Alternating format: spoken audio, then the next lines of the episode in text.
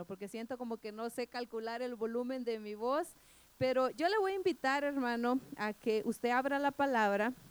Vamos a, a leer un salmo, Salmo 138, versículo 8. Salmo 138, verso 8. Vamos a leer ese versículo para iniciar. Salmo 138, versículo 8. ¿Está contento usted, hermano? Amén. A veces, hermano, ¿verdad? Decimos, ¿será que digo amén? Porque como que, porque como que voy a mentir, como que no ando al 100 y si digo amén voy a ser falso, voy a ser un mentiroso. ¿No le ha pasado a usted a veces eso, hermano? Que a veces uno dice, tal vez no digo, pero sabe hermano, la palabra dice que nosotros no caminamos por la vista de nuestros ojos, ¿verdad? Nosotros caminamos por fe. Y tal vez el día de hoy, hermano, hayan cuestiones por ahí que quieran robar el gozo, hermano, pero la palabra dice que el gozo, ¿verdad? Eh, el Señor nos fortalece, el Señor nos da gozo, hermanos, en medio de cualquier situación. Ahora le vuelvo y le pregunto, hermano, ¿está gozoso usted en esta noche, hermano? Amén. Recordemos, hermano, las bendiciones del Señor y que eso produzca, hermano, gozo en nosotros. Salmo 138, verso 8, ¿lo tiene? Dice, Jehová cumplirá su propósito en mí.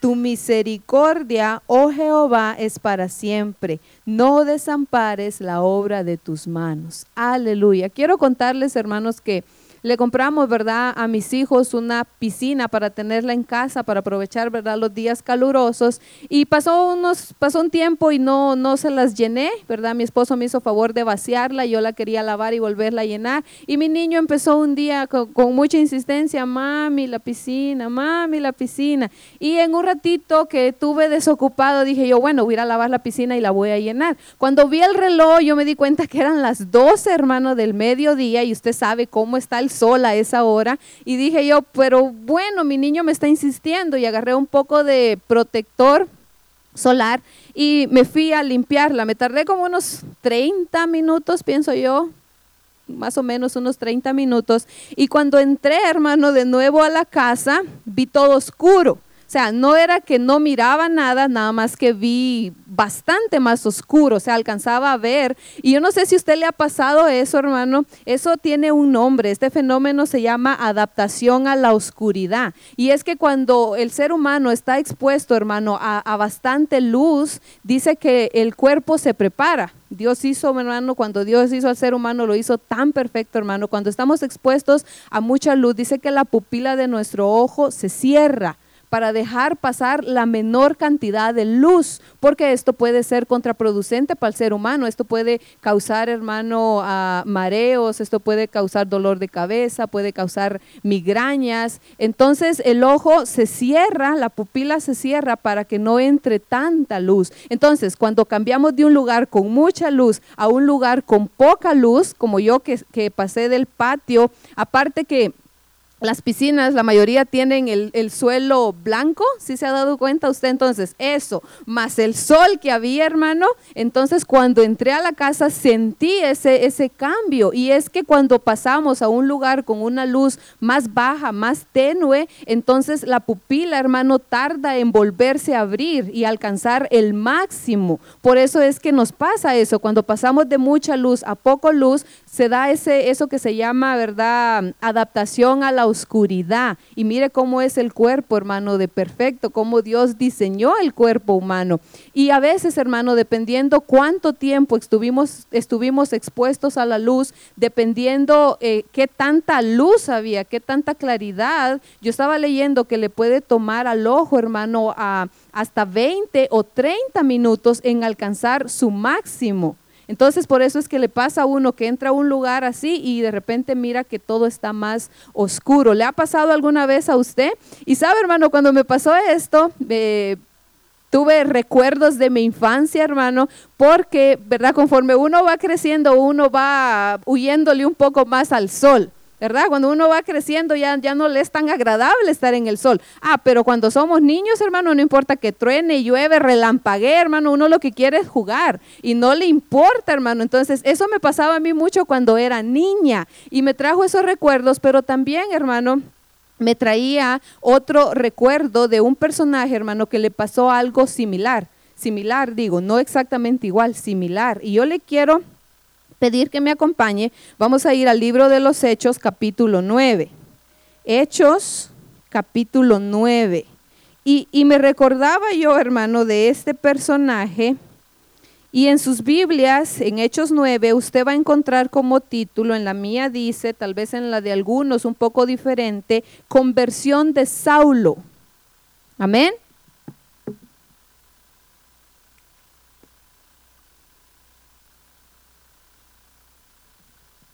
Aleluya, ¿lo tiene hermano?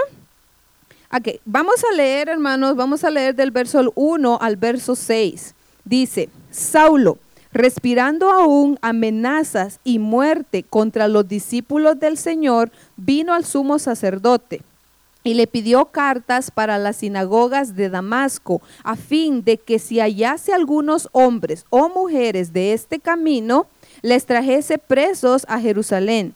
Mas yendo por el camino aconteció que al llegar cerca de Damasco, repentinamente le rodeó un resplandor de luz del cielo y cayendo en tierra oyó una voz que le decía, Saulo, Saulo, ¿por qué me persigues? Él dijo, ¿quién eres, Señor? Y le dijo, yo soy Jesús, a quien tú persigues. Dura cosa te es dar cosas contra el aguijón. Él, temblando y temeroso, dijo, Señor, ¿qué quieres que yo haga? Y el Señor le dijo, levántate y entra en la ciudad y se te dirá lo que debes hacer. Y sabe, hermano, la conversión de Saulo, que nosotros conocemos por Pablo posteriormente, ¿verdad? En la Biblia, hermano, es es el ejemplo, hermano, más claro, más entendible de lo que conversión significa. Recuerda, ya hemos estudiado sobre la conversión. La conversión dice que es un cambio de dirección, es darse vuelta, es como volverse a Dios. Y Pablo, hermano, aquí está relatando cómo fue que él se volvió al Señor, cómo fue su conversión. Dice que él, hermano, iba de camino a una ciudad llamada Damasco con un propósito y con un fin bien definido, hermano. Dice que él había ido con el sumo sacerdote, había tomado de él cartas firmadas que le autorizaban, hermano, le daban esa autoridad de que cualquier hombre, cualquier mujer, cualquier persona que él encontrara que fuera, dice ahí, de este camino, ¿de qué camino se refiere? Jesús dijo, yo soy el camino. Entonces, cualquier persona que él encontrara que dijera, yo creo en Jesús, yo he recibido a Jesús, yo soy un discípulo de Jesús, yo soy cristiano, cualquier persona de eso, lo que hacer era tomarla enviarla a Jerusalén preso y que pasara con esta persona lo que tendría que pasar. Muchos de ellos, hermano, iban a, acabar muertos. La mayoría de ellos, muchos de ellos, hermanos, iban a acabar muertos. Ese era el propósito de Pablo para ir a Damasco. Y podemos ver, hermano, que Pablo no era, hermano, un personaje cualquiera. La Biblia lo describe como una persona bien letrada, una persona bien preparada, judío de judíos, como fariseo intachable. Y lo podemos ver, hermano, en el orden de Pablo. Pablo se toma, hermano, eh, eh, el tiempo, hermano, de organizar bien lo que iba a hacer. Él llevaba incluso cartas, hermano. Era, era una persona bien ordenada, era una persona que hacía las cosas, hermano, eh, en orden. Y ese era su propósito para ir a Damasco. Y yo quiero, hermano, que lea conmigo el versículo primero dice, respirando aún amenazas. Esto nos puede abrir un poco más el entendimiento, hermanos. ¿Cuántos de ustedes, hermano, eh, les ha dado COVID? Quizás a unos de una forma más fuerte, a otros de una forma más débil, pero ¿cuántos alguna vez han tenido una enfermedad, hermano, donde lo que falta es el aire?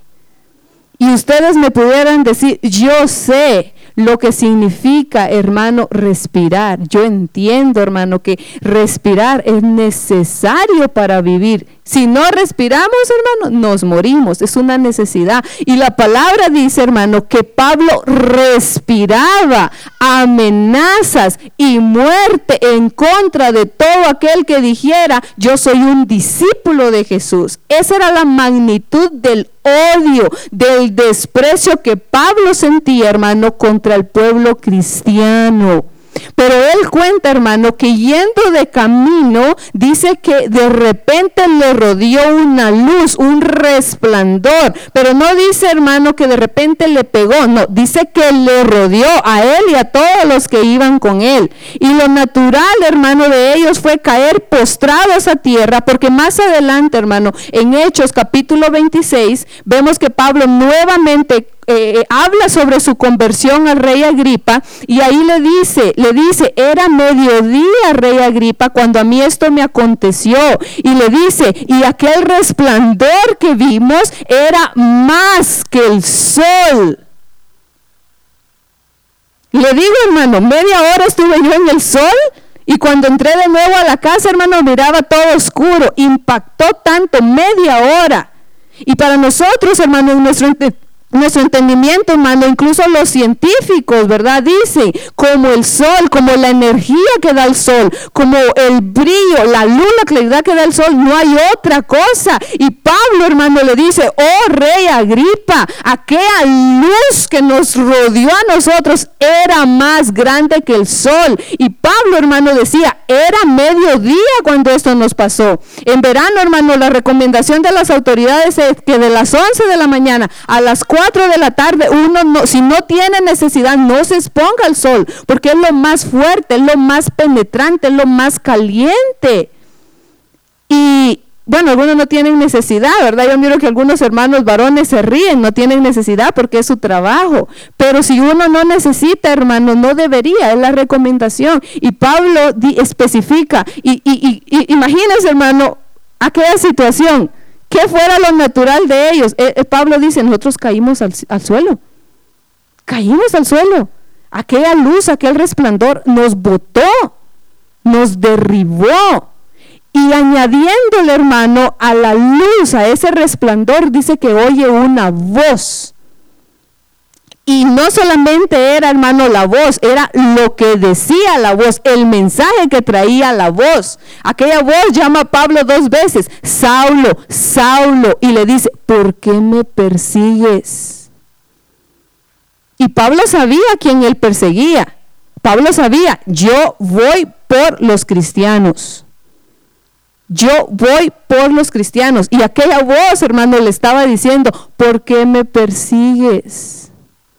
Entonces Pablo ahí en el versículo, hermano, especifica en el versículo 6, dice que él estaba temblando y temeroso. Temblando y temeroso. Y sabe, hermano, yo cuando leía, yo me gozaba tanto, hermano, porque aquel encuentro, hermano, con Jesús en aquel día de Pablo camino a Damasco, le cambió la vida para siempre.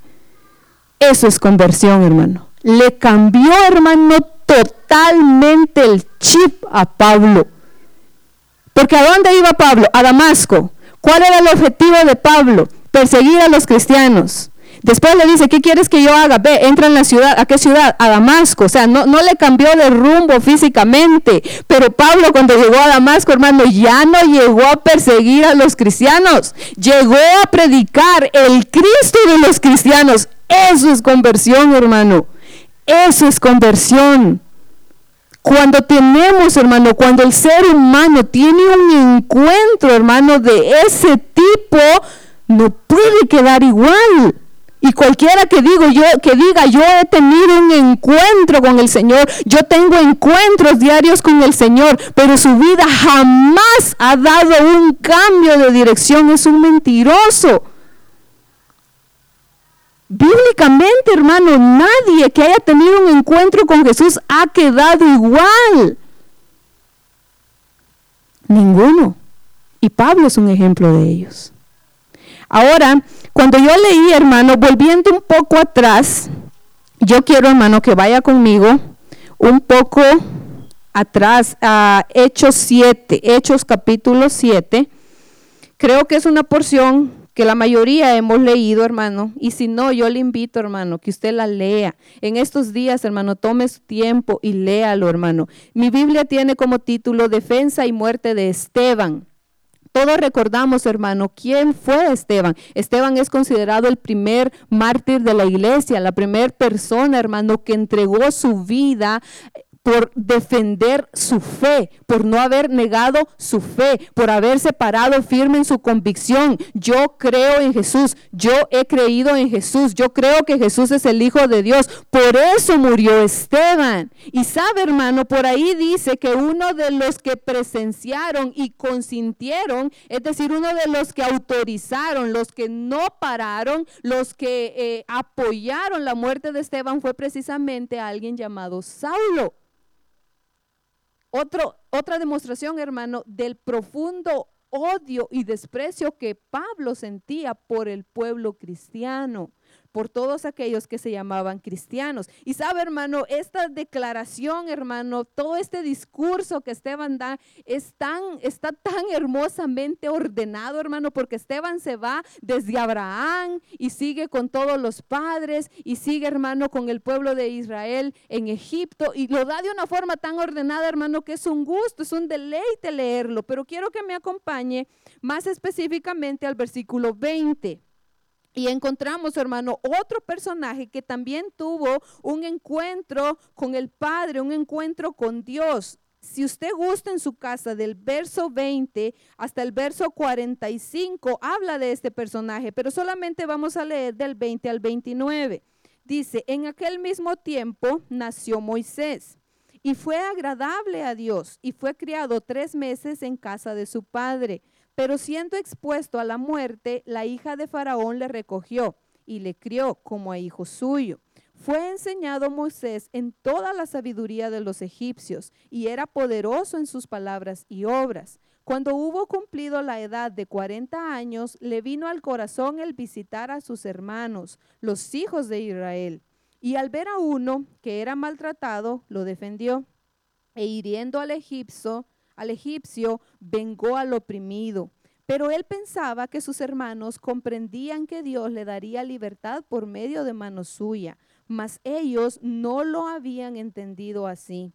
Al día siguiente se presentó uno de ellos, al día siguiente se presentó a unos de ellos que reñían y los ponía en paz diciendo, varones, hermanos sois, ¿por qué os maltratáis el uno al otro?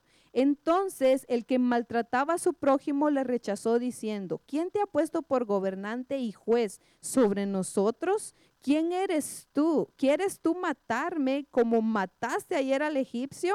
Al oír estas palabras, Moisés huyó y vivió como extranjero en tierra de Madián, donde engendró dos hijos. Amén. Otro personaje, hermano, que también venía a mi mente, les decía yo que tuvo un encuentro así fue Moisés. Todos conocemos la historia de Moisés. Moisés durante sus primeros 40 años dice, y incluso Esteban relata que él fue criado, fue enseñado, fue educado como que fuera un egipcio. Él era el hijo de la hija de Faraón, miembro, por así decirlo, de la realeza de Egipto, pero Moisés sabía que sobre sus venas, por sus venas, corría una sangre que no era egipcia. La sangre que corría por sus venas era qué? Hebrea. Era del pueblo de Israel. Entonces dice que pasados 40 años, un día, hermano, él decide salir a sus hermanos. Y sabe, hermano, ah, hay una cuestión que sufren. Esto es, hermano, de en, general, esto está comprobado. Las personas, hermano, que son adoptadas, la mayoría de ellos, hermano, ya sea que el hogar en donde les hayan adoptado reciban mucho amor, hermano, ellos amen y reciban amor. Las personas que han sido adoptadas, hermano, siempre en su interior, la mayoría de ellos tiene problemas, hermano, de identidad.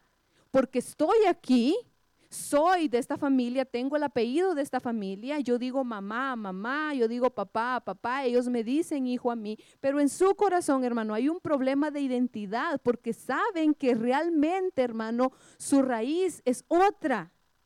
Y eso, hermano, lo podemos ver en Moisés. Dice que pasados, vivió 40 años, hermano, como egipcio. Era el hijo de la hija de Faraón. Pero pasados sus 40 años, él sale a conocer, dice a sus hermanos. Y en esta visita, hermano, que él hace, dice que encuentra dos hombres riñendo, peleando. Entonces, él en defensa, hermano, del que estaba siendo oprimido, que era un hebreo, dice que toma la vida, hermano, del que estaba oprimiendo, del egipcio, y se va. Y dice, hermano, y vea esto, al siguiente día vuelve a salir a sus hermanos. Ahí podemos ver, hermano, el, deseo en su corazón de, de, congeniar, hermano, de darse a conocer, de tener una relación con sus hermanos de sangre. Y dice que él sale al siguiente día y vuelve a encontrar a otros dos peleando, pero ahora eran dos hebreos, dos de la misma raza. Y dice que con ellos usa un método diferente, se acerca y le dice, pero ¿por qué están peleando? Si ustedes son hermanos, ustedes son la misma raza, ustedes son de los mismos, ¿por qué pelean entre ustedes? Pero la respuesta que recibe, hermano, es una respuesta muy negativa, que marcaría, hermano, el corazón de Moisés, porque aquel hombre le dice, ¿y a ti quién te puso por juez y gobernante de nosotros?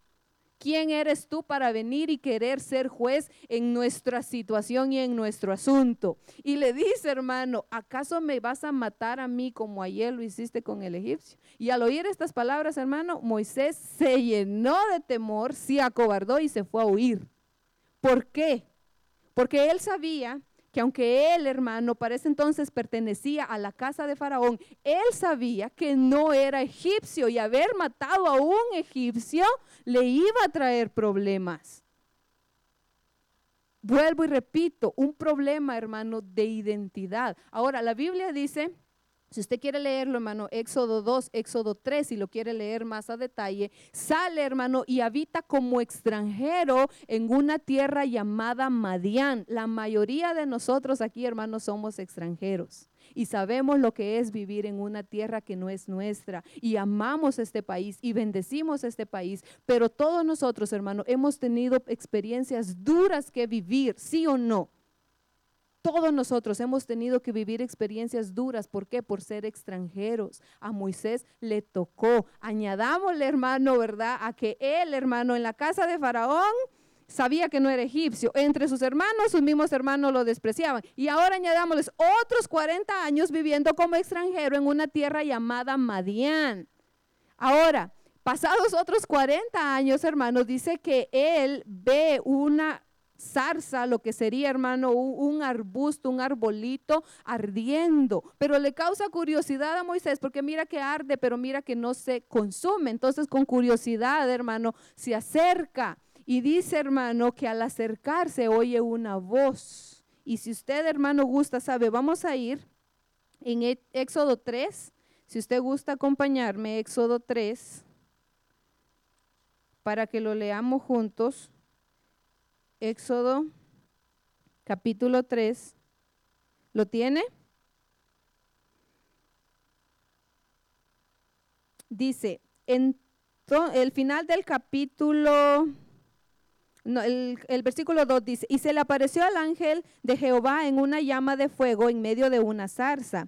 Y él miró y vio que la zarza ardía en fuego y la zarza no se consumía. Entonces Moisés dijo, iré yo ahora y veré esta grande visión. ¿Por qué causa la zarza no se quema? Eh, viendo Jehová que él iba a ver, lo llamó Dios de en medio de la zarza le dijo, igual que a Saulo, Moisés, Moisés, lo llama dos veces por su nombre. Y él le respondió, heme aquí, y dijo, no te acerques, quita tu calzado de tus pies, porque el lugar en que tú estás, tierra santa es. Y dijo, yo soy el Dios de tu padre, Dios de Abraham, Dios de Isaac y Dios de Jacob. Entonces Moisés cubrió su rostro porque tuvo miedo de mirar a Dios. Dijo luego, Jehová, bien he visto la aflicción de mi pueblo que está en Egipto y he oído su clamor a causa de sus pues he conocido sus angustias y he descendido para librarlos de mano de los egipcios y sacarlos de aquella tierra a una tierra buena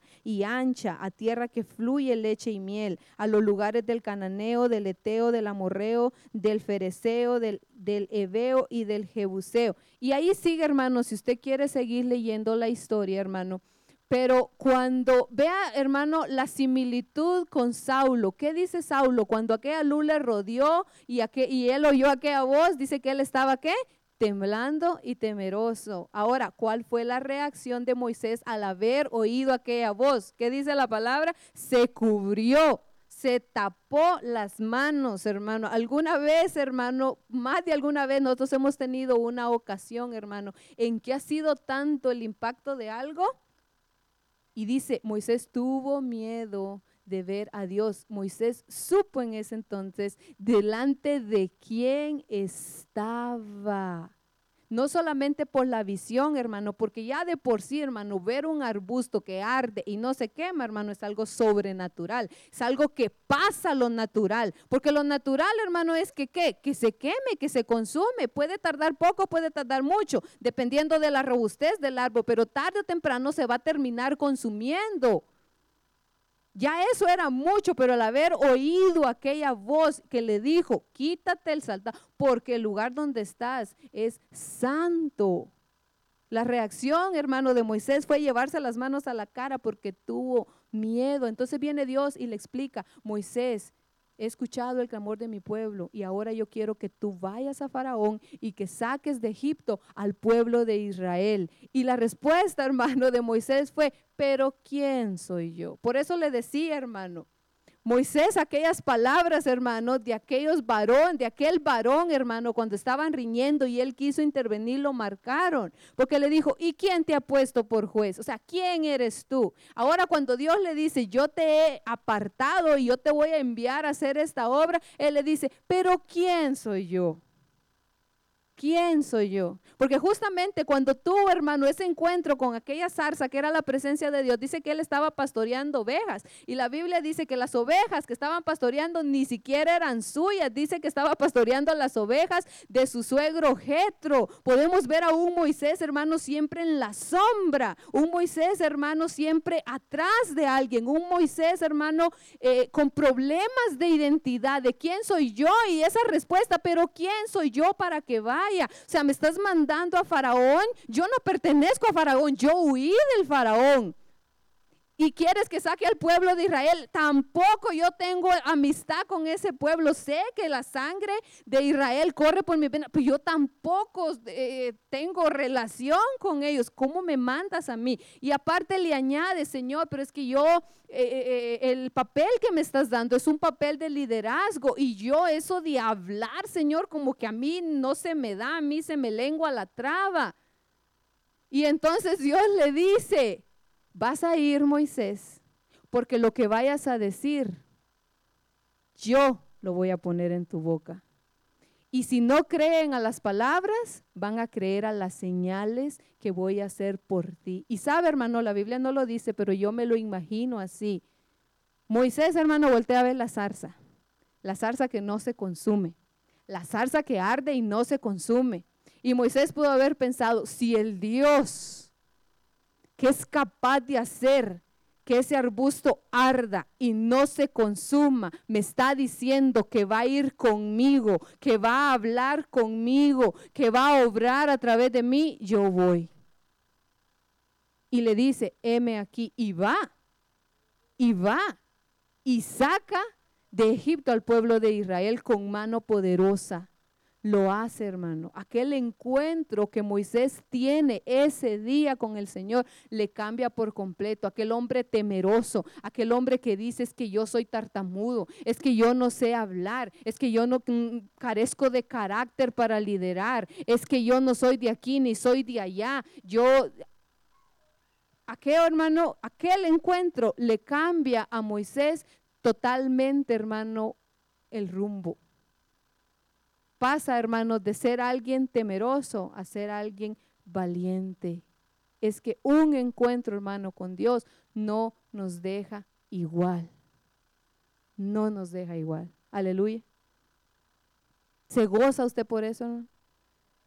Tenemos que gozarnos. Y usted dirá, no, hermana, yo de Dios lo que espero es que me haga rico. Yo de Dios lo que espero es que me haga sano. Yo de Dios lo que espero es que me dé casas, carros, que me dé papeles. Eso espero yo de Dios. Tristemente, hermano, hay un pueblo actual que está viendo a Dios, que está viendo hacia Dios para ver qué obtiene de Dios, pero no quiere que Dios obre en su vida. No quiere que Dios cambie sus propósitos. No quiere que Dios cambie cambie su rumbo. Queremos beneficios nada más de Dios, pero beneficios palpables, que dice la Biblia, donde la polía y el, y el orín corrompen.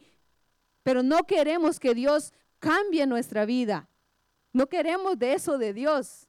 Queremos todo de Dios, menos eso. Pero Pablo, hermano, y Moisés lo experimentaron.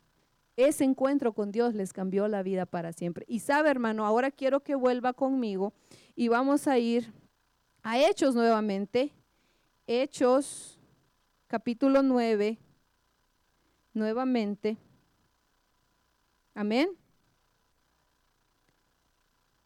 Aleluya. Hechos 9. Y sabe, hermano, si usted, hermano, gusta leer, yo le invito a que lea, hermano, a partir del capítulo 12 de Hechos, hermano, del capítulo 13 de Hechos, hasta que termina el libro de los Hechos, hermano, el personaje humano que más sobresale es Pablo es Pablo, hermano, el personaje que más sobresale. Claro, la obra, las hazañas, el poder, todo lo que se hacía era Dios, el Padre, el Hijo y el Espíritu Santo. Pero el personaje, hermano, que más sobresale, que más se menciona es Pablo. Pero a partir, hermano, del capítulo 26, que era el que yo les mencionaba, donde Pablo le relata al rey Agripa su conversión, hermano, eh, al capítulo 28, hermano, habla de la travesía que tuvo Pablo, hermano, desde Jerusalén con el rey Agripa, porque los, los principales hermanos religiosos toman a Pablo y, antes, hermano, como para este entonces ellos estaban bajo el, el, el dominio del imperio romano. Ellos, ¿verdad? Eran un pueblo gobernado, no eran un pueblo libre. Si ellos querían, hermano, enjuiciar a alguien, ellos primero tenían que acudir a las autoridades romanas.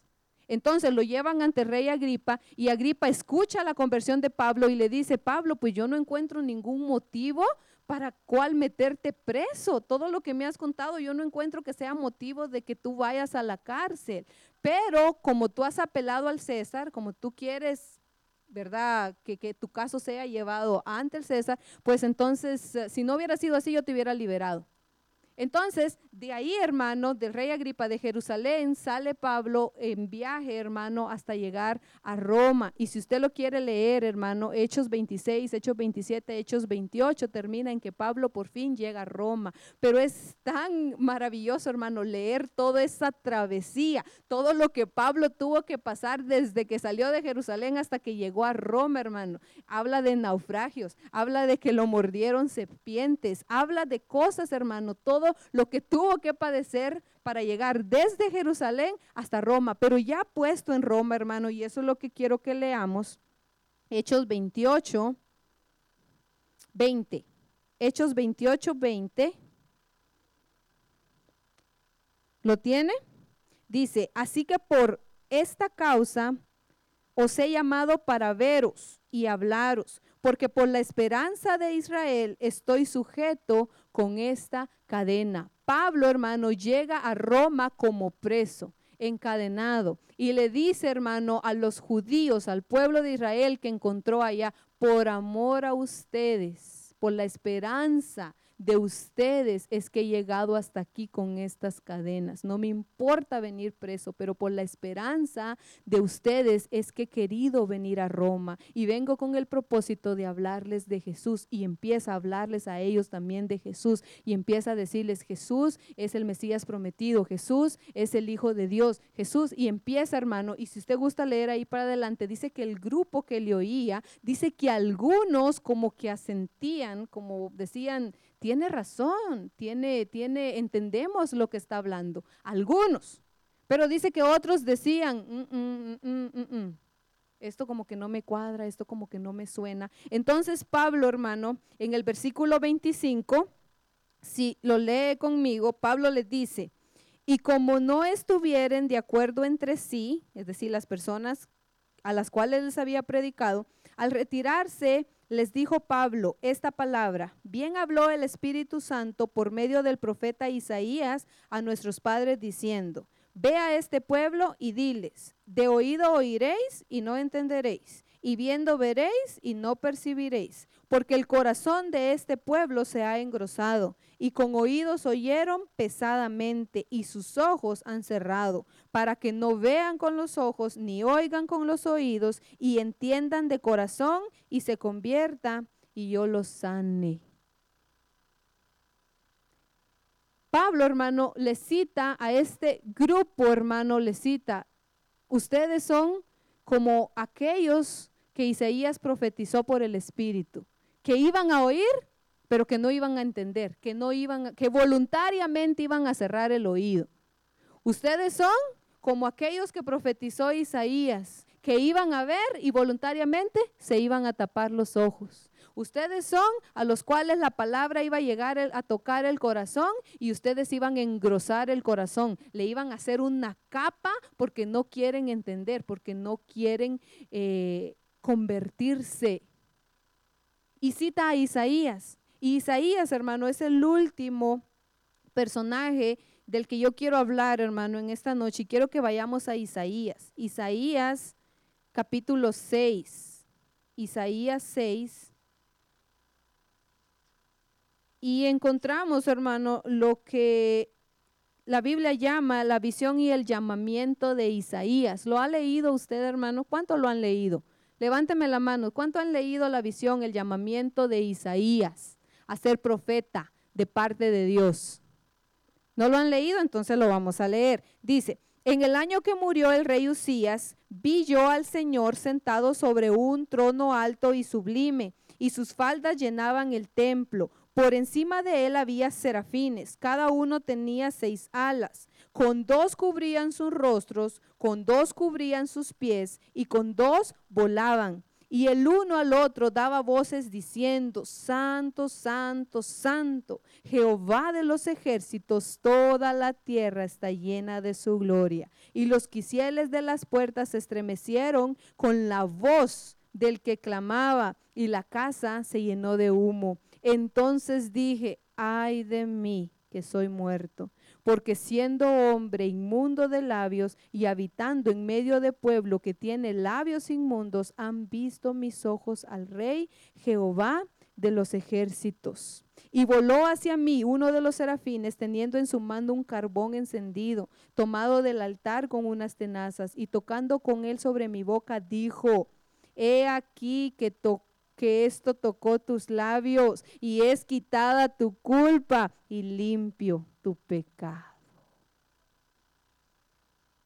Isaías, hermano, relata que en visión vio las cosas que acabamos de ver.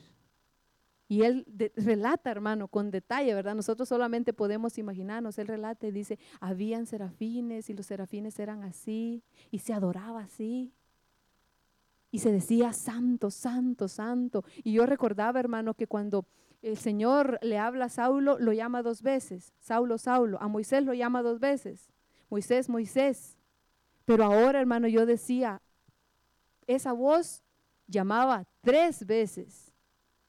Y el nombre que mencionaba era santo, santo, santo.